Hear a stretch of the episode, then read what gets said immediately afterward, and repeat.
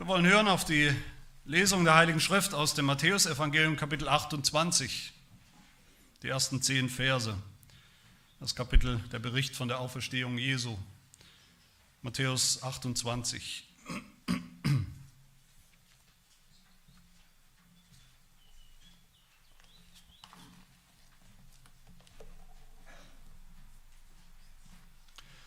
Hört das Wort Gottes. Nach dem Sabbat aber, als der erste Tag der Woche anbrach, kamen Maria Magdalena und die andere Maria, um das Grab zu besehen. Und siehe, es geschah ein großes Erdbeben, denn ein Engel des Herrn stieg vom Himmel herab, trat herzu, wälzte den Stein von dem Eingang hinweg und setzte sich darauf. Sein Aussehen war wie der Blitz und sein Gewand weiß wie der Schnee. Vor seinem furchtbaren Anblick aber erbebten die Wächter und wurden wie tot. Der Engel aber wandte sich zu den Frauen und sprach, fürchtet ihr euch nicht. Ich weiß wohl, dass er Jesus, den Gekreuzigten, sucht.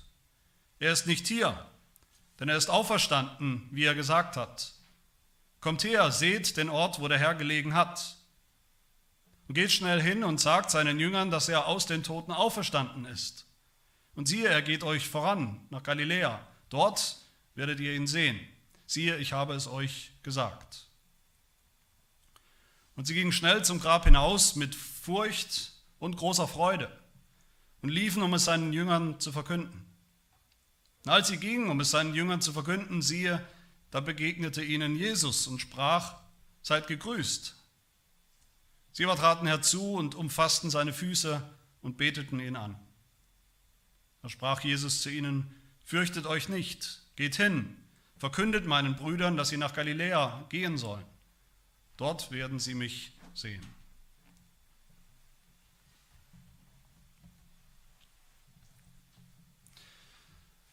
Man sagt ja immer mal wieder, glaube keiner Statistik, die du nicht selbst gefälscht hast. Da ist sicherlich was dran. Und wie an jedem Osterfest an den, oder an allen Feiertagen, besonders aber an Ostern, auch dieses Jahr habe ich wieder festgestellt, beim kurzen Blick, dass die Zeitungen, die Zeitschriften, auch das Internet wieder voll ist mit Statistiken zur Auferstehung. Wer glaubt denn eigentlich überhaupt noch an die Auferstehung? Hört man in diesen Statistiken, wie viel Prozent der Bevölkerung, wie viele sind es noch? Viele sind es nicht mehr nach diesen Statistiken. Aber eigentlich, ehrlich gesagt, lassen mich diese Statistiken relativ kalt. Was soll man anderes erwarten von einer ungläubigen Welt? Viel aufschlussreicher Wichtiger sind für mich die Statistiken, wie viele, die sich für Christen halten, die in die Kirchen gehen, in die Großkirchen, in die Landeskirchen, in die Freikirchen gehen, glauben überhaupt noch an die Auferstehung als Fakt. Also dass sie einfach echt tatsächlich passiert ist, wie berichtet. Warum interessiert mich das oder warum schockiert mich das gleichzeitig auch, zu lesen, dass es nicht mal mehr ein Fünftel ist von dieser Gruppe, von selbsterklärten Christen, nicht mal mehr ein Fünftel, nicht mal mehr ein Fünftel von denen, die Woche, Woche für Woche in Gottesdienste, in die Kirche laufen und gehen, die, die getauft sind, die sich taufen lassen, die ihre Kinder taufen lassen, die am Herrnmal, am Abendmahl teilnehmen, die sich in irgendeiner Form für Christen halten und zu Christus bekennen, glauben überhaupt noch an die Auferstehung der Toten. Das interessiert mich deshalb oder schockiert mich deshalb, weil das völlig undenkbar ist und immer schon war.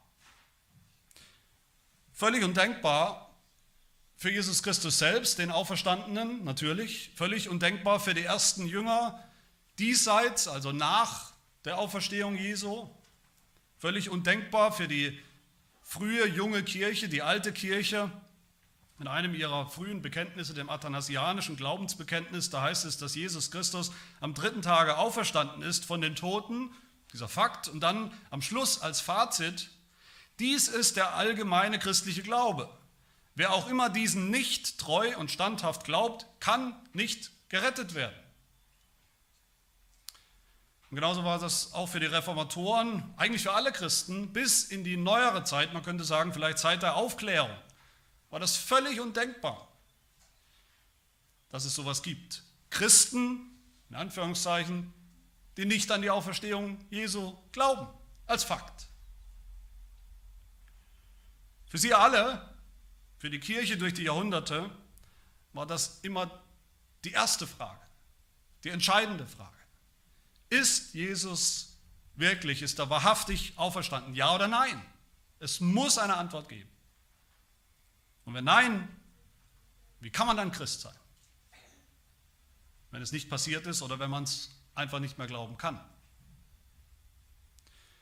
Die Auferstehung Jesu müssen wir unbedingt und ohne Abstriche glauben. Und zwar aus zwei einfachen Gründen. Der erste, weil es passiert ist. Fakt ist. In Raum und Zeit. Weil es die Bibel, Gottes Wort, durch die biblischen Autoren, die Augenzeugen waren, die wirklich dabei waren, ganz einfach so berichtet, als Fakt. Und was die Bibel bezeugt als Fakt, das muss ein Christ auch glauben. Das darf er glauben und das muss er glauben. Und der zweite Grund ist, man muss an Jesu Auferstehung glauben, weil sie absolut unerlässlich, absolut notwendig ist für unser Heil, für die Erlösung. Damit ein toter, geistlich toter Sünder errettet werden kann, neues Leben finden kann, sich Christ nennen kann. Wer auch immer das, den Fakt der Auferstehung nicht treu und standhaft glaubt, kann nicht gerettet werden. Das stimmt immer noch, weil der, das Christsein, weil der christliche Glaube und das christliche Leben mit allem, was dazugehört, überhaupt keinen Sinn ergibt, völlig sinnlos ist, ohne die Auferstehung. Da fehlt nicht nur ein bisschen, da fehlt alles. Die Auferstehung ist das Herz des christlichen Glaubens, die zentrale Hoffnung, sie ist der, der, Schlussstein, das Fundament, der Kleber, der Mörtel, der alles zusammenhält, ohne den der christliche Glaube in sich zusammenfällt, wie, wie, ein, wie ein Kartenhaus und nichts mehr übrig bleibt. Alles am Boden liegt.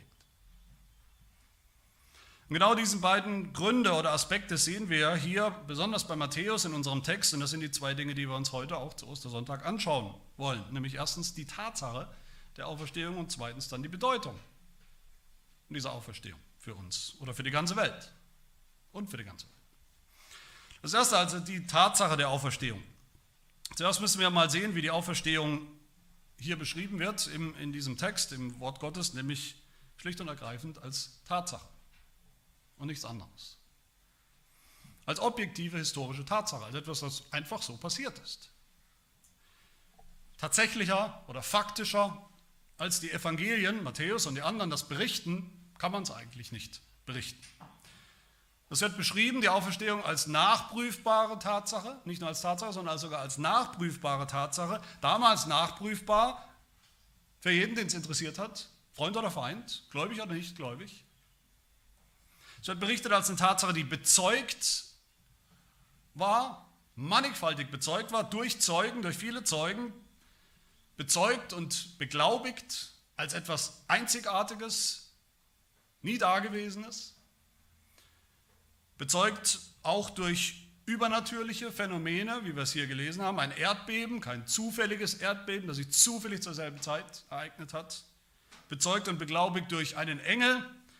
Übrigens auch selbst in der Bibel sind Engel nicht ständig an der Tagesordnung, laufen und schweren nicht ständig irgendwo rum, diese Wesen, diese wundersamen Erscheinungen, sondern auch in der Bibel.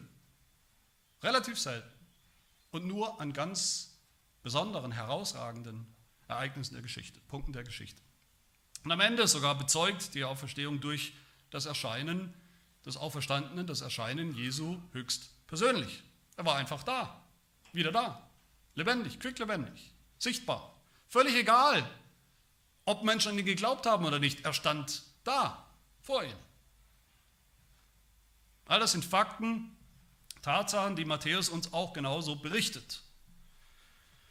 Diese Tatsache der Auferstehung, die können wir, wie gesagt, nicht genug betonen, nicht überbetonen. Sie ist notwendiger Bestandteil des christlichen Glaubens, Glaubensbekenntnisses, so notwendig, dass sich dann eben niemand Christ nennen kann. Diese, was sind es da noch, 70 Prozent, die sich Christen nennen, aber es nicht mehr glauben.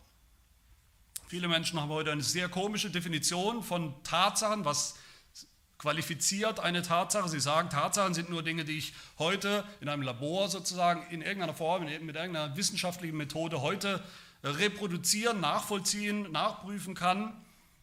Tatsachen sind vielleicht, sagen auch manche, nur Dinge, die heute auch noch genauso passieren, reproduzierbar sind, als gäbe es keine, überhaupt keine historischen Tatsachen mehr. Als könnte das, was vor langer Zeit passiert ist und vielleicht seither nicht wieder in dieser Form, gar nicht wahr sein, per Definition nicht wahr sein. Was natürlich völliger Quatsch ist. Oder sie sagen, die Auferstehung, die gehört in den Bereich des Glaubens, die gehört in den Bereich der Glaubensdinge, Dinge, die man nicht nachprüfen kann, die man nicht beweisen kann, die man aber genauso wenig widerlegen kann. Das klingt vielleicht gut, ist aber einfach nicht das, was die Evangelisten berichten. Matthäus sagt kein Wort davon, nicht ein einziges Wort, dass die Auferstehung nur passiert ist, nur gesehen, gesehen wurde, nur erlebt wurde von denen, die geglaubt haben, die sowieso irgendwie fromm waren. Selbst Christen sagen heute immer wieder in frommer, in einer frommen Absicht, in einer pietistischen Manier, Hauptsache Jesus ist in mir auferstanden. In meinem gläubigen Herzen, in meinem frommen Herzen auferstanden. Das ist das, was zählt.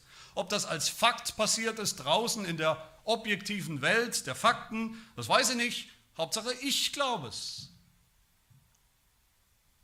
Der Apostel Paulus hat diesen ganzen pietistischen, frömmelnden Quatsch und Quark durchschaut und widerlegt. Hat nichts davon gehalten. Im 1. Korintherbrief Kapitel 15, dem Auferstehungskapitel, da schreibt er, Paulus, wenn es wirklich, also echt, keine Auferstehung der Toten gibt, so ist auch, logischerweise, Christus nicht auferstanden. Wenn aber Christus nicht auferstanden ist, so ist unsere Verkündigung vergeblich, so ist vergeblich auch euer Glaube, so seid ihr noch in euren Sünden. So realistisch ist der Apostel Paulus, wenn es um die Auferstehung geht. Die Notwendigkeit, daran zu glauben. Wenn Christus nicht an einem konkreten, bestimmten Tag im Kalender, in der Geschichte der Welt, in der echten Geschichte, so auferstanden ist, dass er eben gerade noch hier war, am Freitag war er noch hier, dass er wirklich am Kreuz hing, dass er wirklich tot war, beglaubigt, zertifiziert durch Zeugen, sein Tod, haben wir uns an Karfreitag auch daran erinnert, dass er dann am Samstag tatsächlich immer noch tot war, dass er am Sonntagmorgen aber eben plötzlich tatsächlich weg war. Und nicht nur weg, sondern dann auch nachweislich wieder lebendig. Wenn das alles, jeder einzelne Teil davon, nicht faktisch und echt wahr ist, dann gibt es keinen christlichen Glauben. Dann gibt es kein Evangelium, dann gibt es keine Sündenvergebung, dann gibt es kein ewiges Leben, dann gibt es keine Kirche, dann gibt es keine Predigt, dann ist alles andere umsonst und für die Katz. Egal wie fromm wir vielleicht sind, egal wie sehr wir es uns vielleicht von Herzen wünschen. Egal wie schön und nützlich wir vielleicht den christlichen Glauben und Jesu Lehren sonst halten für die Menschheit. Egal wie oft wir in die Kirche rennen, das ist alles dann Gehabe und Getue, was niemand braucht. Johannes Calvin, der, ein Reformator, der hat diese selbe, wie Paulus, dieselbe, man könnte sagen, unromantische, faktische Sicht von der Auferstehung. Er sagt zu diesem Bericht von der Auferstehung fast lapidar, ich zitiere ihn, die lebendige Zuversicht, dass wir mit Gott versöhnt sind, entspringt daraus, dass Christus als der Überwinder des Todes einfach aus dem Totenreich wieder auftauchte, um zu zeigen, dass er die Macht hat über das Leben. Fakt ist, er ist wieder aufgetaucht, sagt Calvin. Und ohne dass er wieder aufgetaucht ist, der Tote wieder als lebendig aufgetaucht ist, keine Erlösung, nichts. Gerade im Matthäusevangelium sehen wir, dass ironischerweise, und das ist ein wichtiger Punkt, dass ironischerweise es gerade die Feinde Jesu, die Feinde Gottes waren, die Juden und die Römer, die bestätigen, die gegen ihren Willen bestätigen, dass die Auferstehung eine Tatsache ist, dass die Auferstehung passiert ist. Sie sind ironischerweise diejenigen, die von vornherein jede Möglichkeit des Betrugs, von einer Lügengeschichte ausgeschlossen haben, strategisch ausgeschlossen haben, dass das bloß nicht passiert. Sie sind diejenigen, die dafür gesorgt haben, dass niemand an den Leichnam Jesu, nachdem er vom Kreuz abgehängt wurde, an den Leichnam Jesu rankommen konnte. Bloß nicht. Völlig ausgeschlossen. Um ihn zu stehlen vielleicht. Sie waren die Wächter darüber, dass das nicht passiert. Sie sind diejenigen, die auch ironischerweise am Ende dafür gesorgt haben, diese Wächter, diese Feinde Jesu, dass hier in diesem Moment, an diesem Sonntagmorgen, wo das Grab leer war, dass es dass nur noch eine einzige Interpretation der Situation möglich war. Nämlich, dass Jesus tatsächlich auferstanden ist. Leibhaftig. Matthäus berichtet uns die Tatsache der Auferstehung hier eigentlich sehr kurz und knapp, ohne große Ausschmückungen, ohne große Emotionen. Er sagt, Jesus litt, Jesus starb am Freitag, wurde Freitagnachmittag vom Kreuz gehängt, in das Grab gelegt, in das Grab des Josef. Das Grab wurde versiegelt, hat er berichtet, am Samstag nach dem Sabbat und die Auferstehung passierte am Sonntag, sagt er hier, nach dem Sabbat am ersten Tag der Woche. Matthäus sagt uns nicht, wie es passiert ist, keine Details, Gegenteil, wo dieser Bericht beginnt, dieses Kapitel beginnt, der Auferstehungsbericht beginnt mit den Frauen, die zum Grab kommen, früher Morgen, da ist alles schon passiert. Da ist Jesus schon weg. Matthäus nennt nur einige Begleiterscheinungen.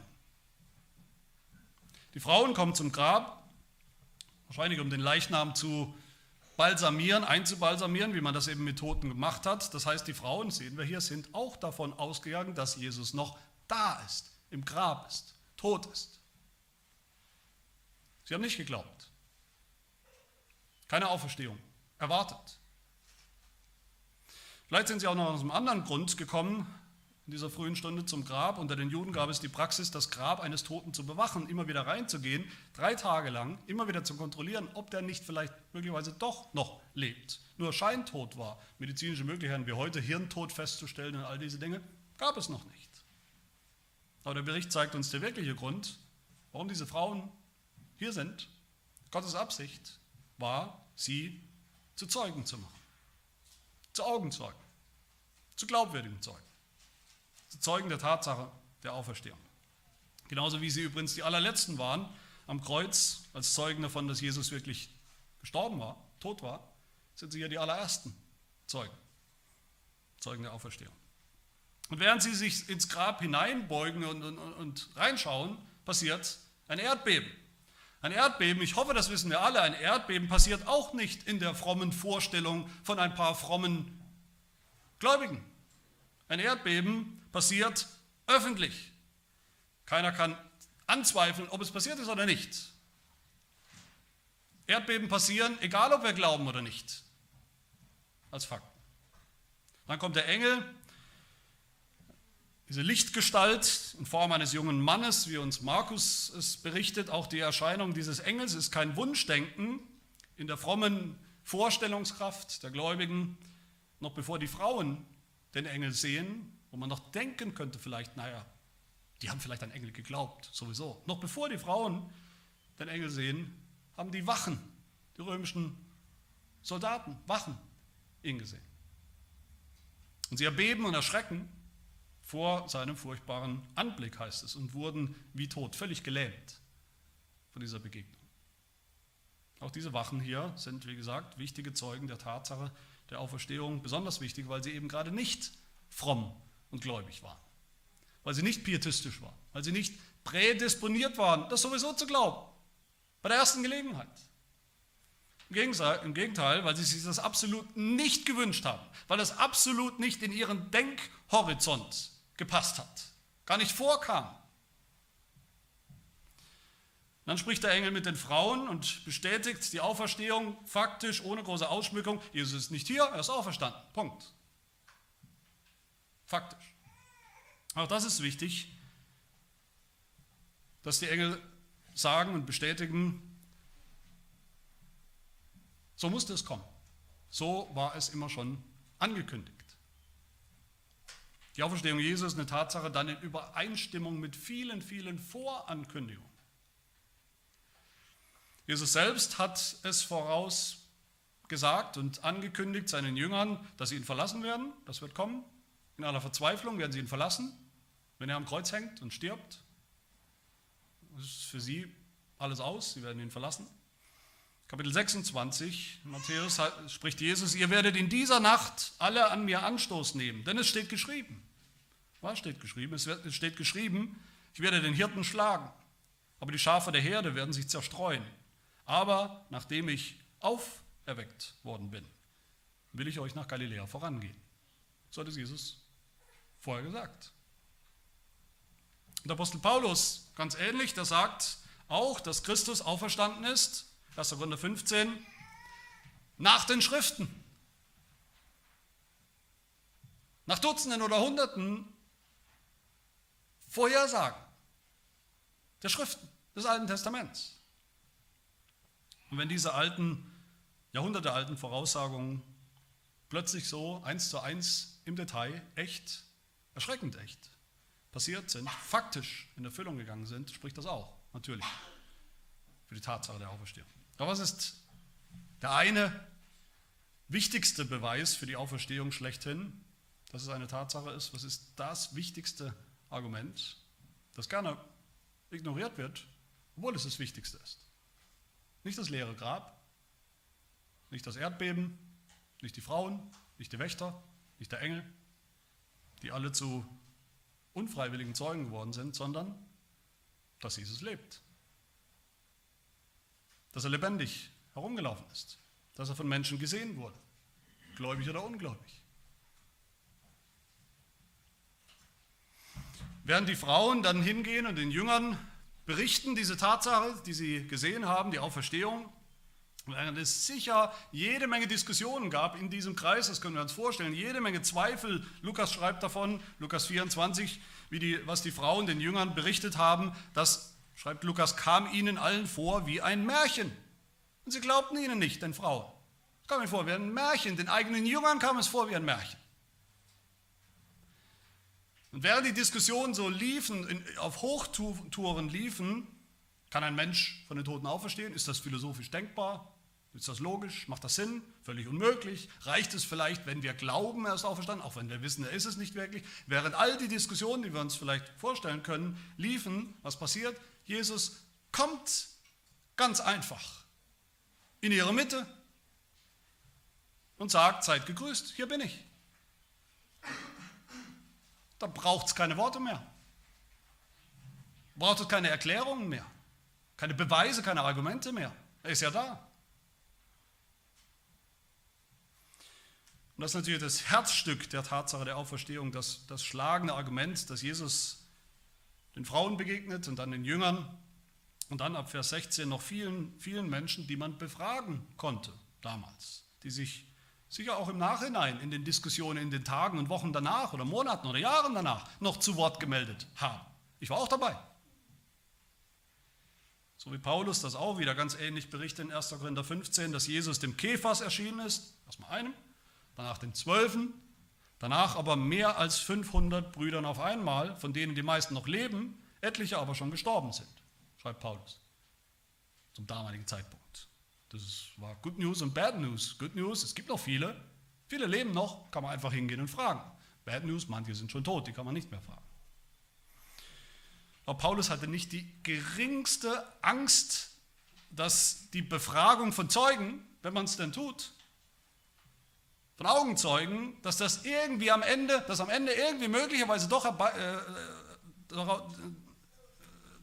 erfolgen könnte als, als Schluss, als Schlussfolgerung, dass die Auferstehung eine Lüge war, dass sie nicht passiert ist. Dass eine eigene Wunschvorstellung ist, irgendetwas, was nicht echt passiert ist in Raum und Zeit. Und all diese Puzzleteile, diese Beweise, diese Argumente, diese Indizien zusammengenommen ergeben für uns wenn wir ganz normal denken schon, ein klares Bild. Die Auferstehung aus dem Grab am dritten Tag nach seinem Tod können wir nur eins nennen, nämlich einen historischen Fakt, eine Tatsache, nach allen gängigen Definitionen von Tatsache. Das bedeutet aber dann auch umgekehrt die Leugnung der Auferstehung. Das hat keinen wissenschaftlichen, historischen philosophischen oder was auch immer für einen Grund. Das ist kein Problem der Glaubwürdigkeit, auch wenn wir das immer wieder vorschützen. Es ist eben nicht so, dass die Faktenlage irgendwie unsicher wäre, unentschieden wäre, unklar wäre oder gar nicht vorhanden. Und so gehen wir mit anderen Fakten der Geschichte auch nicht um. Wie wir manchmal umgehen mit der Auferstehung. Ja, Menschen leugnen die Auferstehung. Ungläubige Menschen leugnen die Auferstehung. Sogenannte Christen, in Anführungsstrichen, die in Wirklichkeit keine sind, leugnen sie auch. Die sagen, das ist lang her, lang, lang her, das kann man weder beweisen noch widerlegen.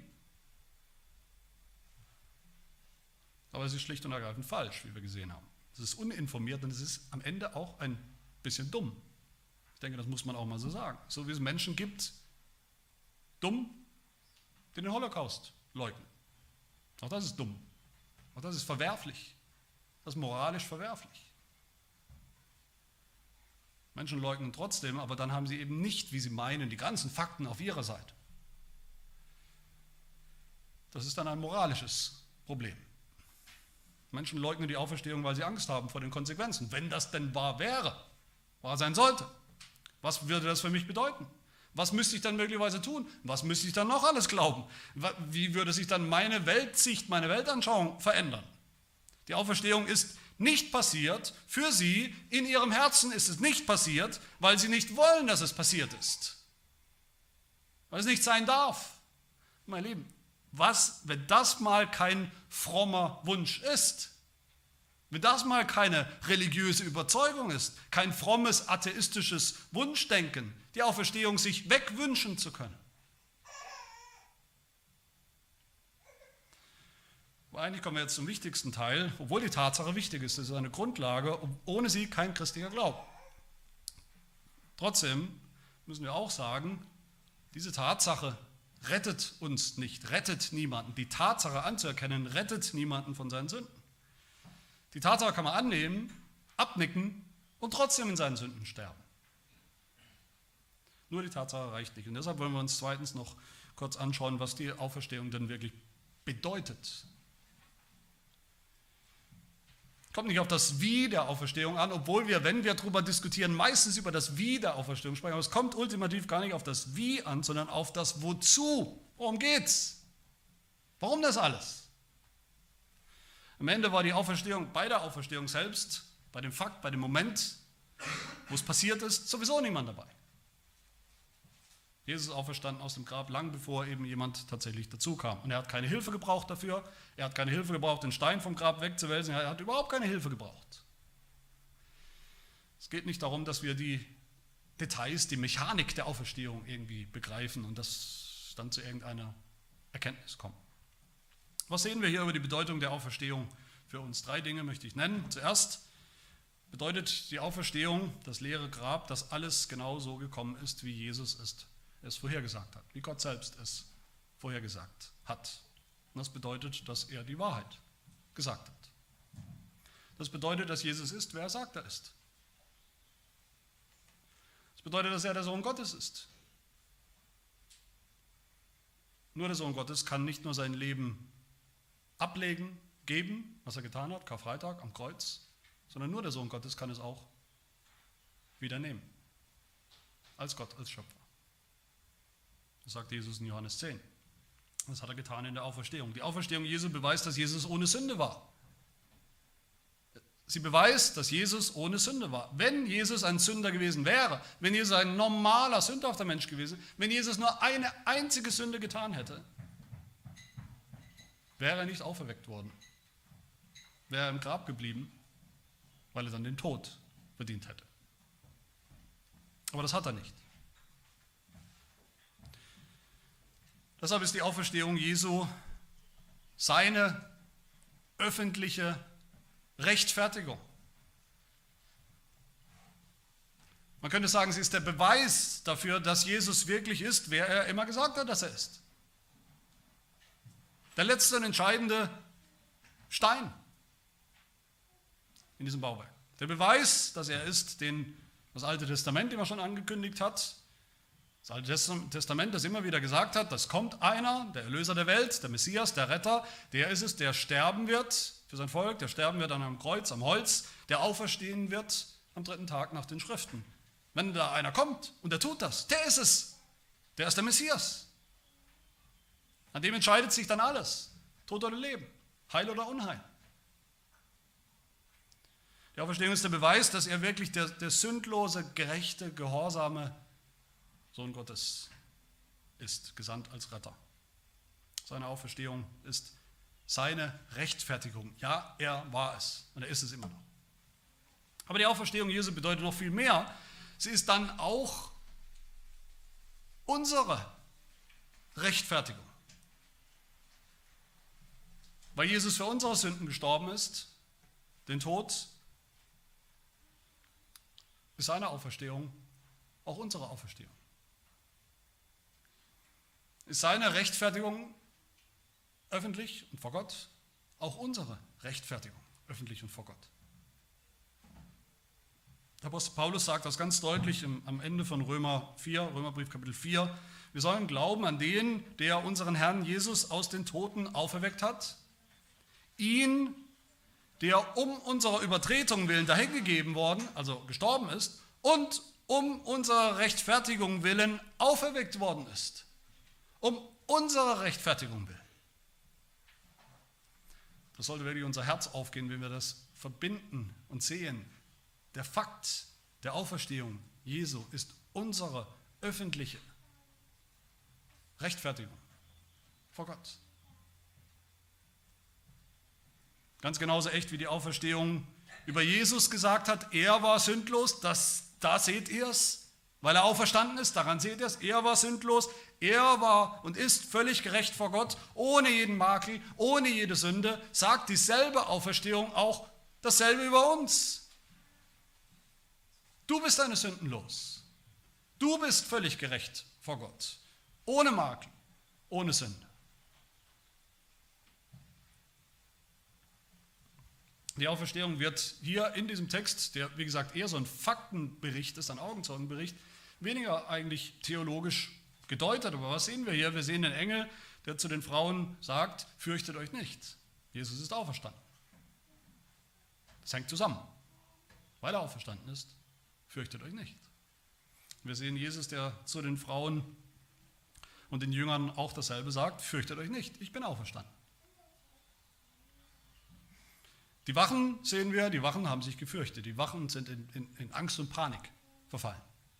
Als sie den Engel gesehen haben, als sie das leere Grab entdeckt haben, all, all die Fakten haben sie in Angst und Panik geworfen. In die Panik zu denken, was, wenn doch alles wahr ist? Was, wenn wir doch einen kapital den Fehler unseres Lebens gemacht haben? Was, wenn dieser Jesus doch etwas Besonderes war? Was, wenn er im schlimmsten Fall sogar wirklich der Sohn Gottes war und ist. Was, wenn er wirklich auferstanden ist? Was wird dann aus uns? Was bedeutet das für uns, die wir nicht glauben, die wir Handlanger waren, ihn aus dem Weg zu räumen? Und die Frauen hatten auch Angst, sonst hätte der Engel nicht gesagt, fürchtet euch nicht. Das heißt dann aber bei den Frauen, sie liefen zum Grab hinaus mit Furcht, aber jetzt auch mit großer Freude. Die Wachen Im Grunde alle Sünder, alle, die nicht geglaubt haben, mussten sich fürchten. Aber die Frauen und die Jünger nicht mehr. Warum? Wegen der Auferstehung. Jesus sagte einmal, es kommt die Stunde, in der alle, die in den Gräbern sind, seine Stimme hören werden und sie werden hervorgehen, die das Gute getan haben zur Auferstehung des Lebens. Aber die das Böse getan haben zur Auferstehung des Gerichts. Wer an Jesus glaubt, für den bedeutet der Fakt der Auferstehung, das Ende aller Angst und Panik. Das Ende aller Angst wegen unserer Sünde, wegen dem, was wir getan haben. Das Ende der Angst vor den Konsequenzen der Sünde, vor dem Gericht, vor dem Fluch, vor der Verdammnis, vor dem Tod. Wer aber nicht glaubt, für den bedeutet die Auferstehung eines Tages das letzte Gericht. Das Gericht aufgrund seiner Werke, aufgrund seines Unglaubens, aufgrund der Fakten.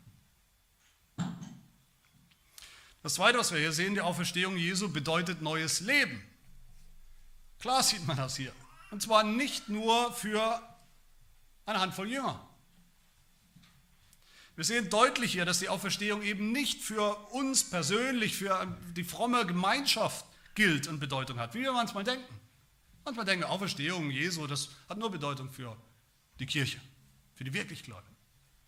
Wir sehen hier, wie die Erde bebt, wir erinnern uns übrigens, hoffentlich, wie die Erde gebebt hat, auch drei Tage vorher, an Karfreitag, als Jesus gestorben ist.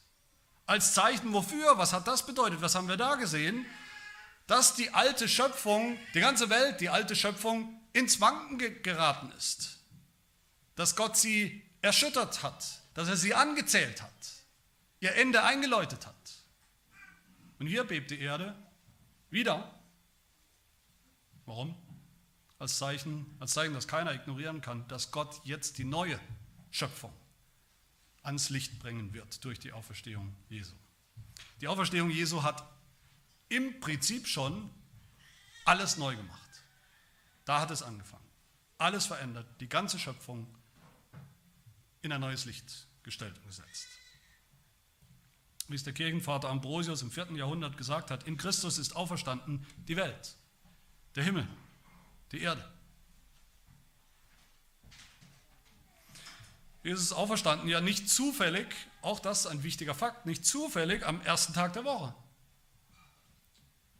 Der erste Tag der Woche ist der erste Tag der neuen Schöpfung. Dieser Sonntag, der erste Tag der Woche, ist der erste Tag der neuen Zeitrechnung gewesen. Und wie Gott am Anfang, am allerersten Schöpfungstag, gesprochen hat, war es, es werde Licht. Und es ward Licht.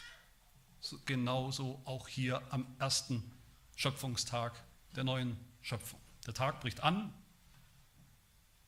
die Sonne kommt, der Engel leuchtet, hell wie ein Blitz, sein Gewand strahlt, weiß wie der Schnee. Alles in diesem Bericht ist ein, ein, eine Reflexion, ein Abglanz vom Licht, das jetzt gekommen ist, von der Herrlichkeit Gottes. Alles ist hell. Wo Gott am Anfang das physische Licht geschaffen hat, bringt Jesus mit seiner Auferstehung das Licht des Geistes, das geistliche Licht. Er offenbart sich hier selbst als Licht der Welt. Paulus sagt im Römerbrief, wir sind mit ihm, mit Christus begraben worden durch die Taufe in den Tod, damit gleich wie Christus durch die Herrlichkeit des Vaters aus den Toten auferweckt worden ist, so auch wir jetzt, heute, ein für allemal in einem neuen Leben wandeln. Neues Leben. Neue Schöpfung. Nicht ein bisschen verändert.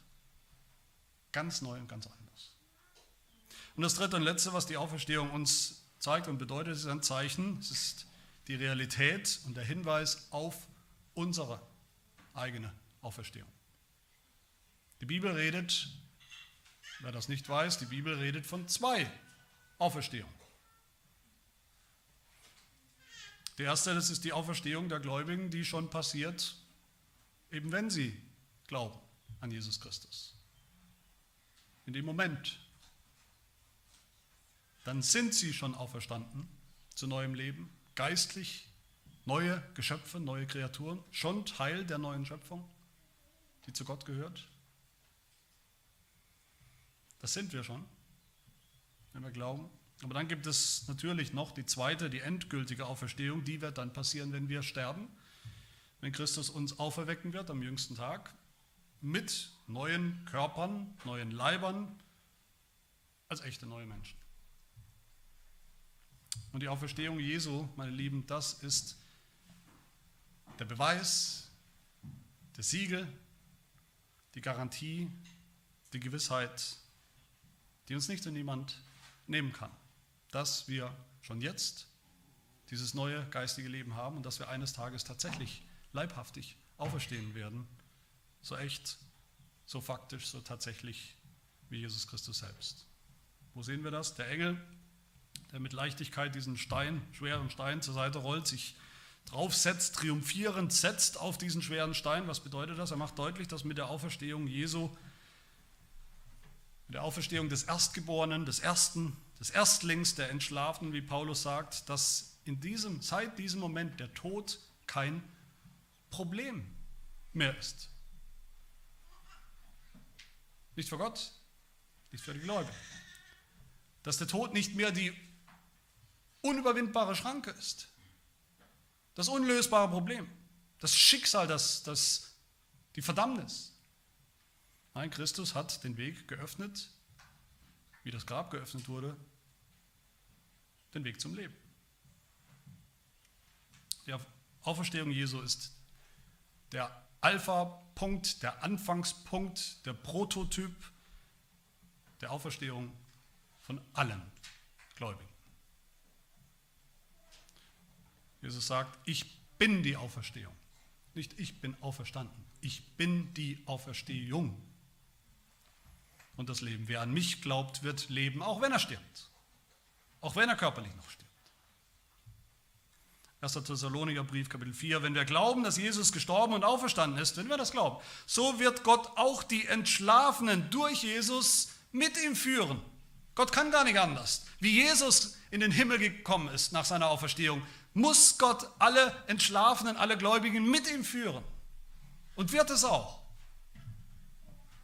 Weil Jesus nicht für sich allein gestorben ist, ist Jesus, sondern auch für uns, ist er auch nicht für sich allein auferstanden sondern für uns und wir mit ihm. Man kann lange suchen, aber ich denke, am Ende gibt es keine bessere Zusammenfassung dieser Bedeutung der Auferstehung für uns als in unserem Heidelberger Katechismus. In Frage 45 finden wir genau diese drei Bedeutungen der Auferstehung. Zählt, zurück mit. Da heißt es erstens, hat er durch seine Auferstehung, hat Jesus durch seine Auferstehung den Tod überwunden um uns an der Gerechtigkeit Anteil zu geben, die er uns durch seinen Tod erworben hat. Zweitens werden auch wir schon jetzt durch seine Kraft auferweckt zum neuen Leben. Und drittens ist uns die Auferstehung Christi eine verlässliche, faktische, sichere Garantie unserer Auferstehung in Herrlichkeit am Ende. Mein Lieben, wer das begriffen hat, die Tatsache der Auferstehung, die Bedeutung der Auferstehung, für den verändert das alles, muss das alles verändern. Wir brauchen uns nicht mehr zu fürchten wegen unserer Sünde, wegen unserem Zustand. Auch zu uns sagt Jesus heute Morgen, fürchtet euch nicht. Ihr seid schon vom Tod zum Leben hindurchgedrungen. Und wenn wir schon neues Leben haben, dann sollen wir auch in diesem neuen Leben leben, wandeln. Das ist ja keine graue Theorie. Paulus sagt in Römer 6, eins wissen wir, nämlich dass unser alter Mensch mitgekreuzigt worden ist mit Jesus, damit der Leib der Sünde außer Wirksamkeit gesetzt sei. Und dann sagt er, also haltet euch selbst dafür, dass ihr für die Sünde tot seid, aber für Gott lebt in Jesus Christus. Gebt euch selbst Gott hin als solche, die lebendig geworden sind aus den Toten. Das hat unmittelbare Konsequenzen, praktische Konsequenzen. Wenn das nicht praktisch ist, keine praktische Konsequenz der Auferstehung, dann weiß ich nicht, was es ist. Ich will schließen mit einem Zitat von Martin Luther. Luther hat mal gesagt, bei uns ist alle Tage Ostern, nur dass man einmal im Jahr Ostern feiert. Und damit hat Luther natürlich recht, gleich mehrfach recht. Heute ist Sonntag, heute ist der Tag des Herrn, der erste Tag der Woche. Hoffentlich klingelt es da bei uns. Heute ist der Tag, heißt das, bedeutet das. Jede Woche, jeden Sonntag feiern wir den Tag der Auferstehung. Feiern wir die Bedeutung der Auferstehung.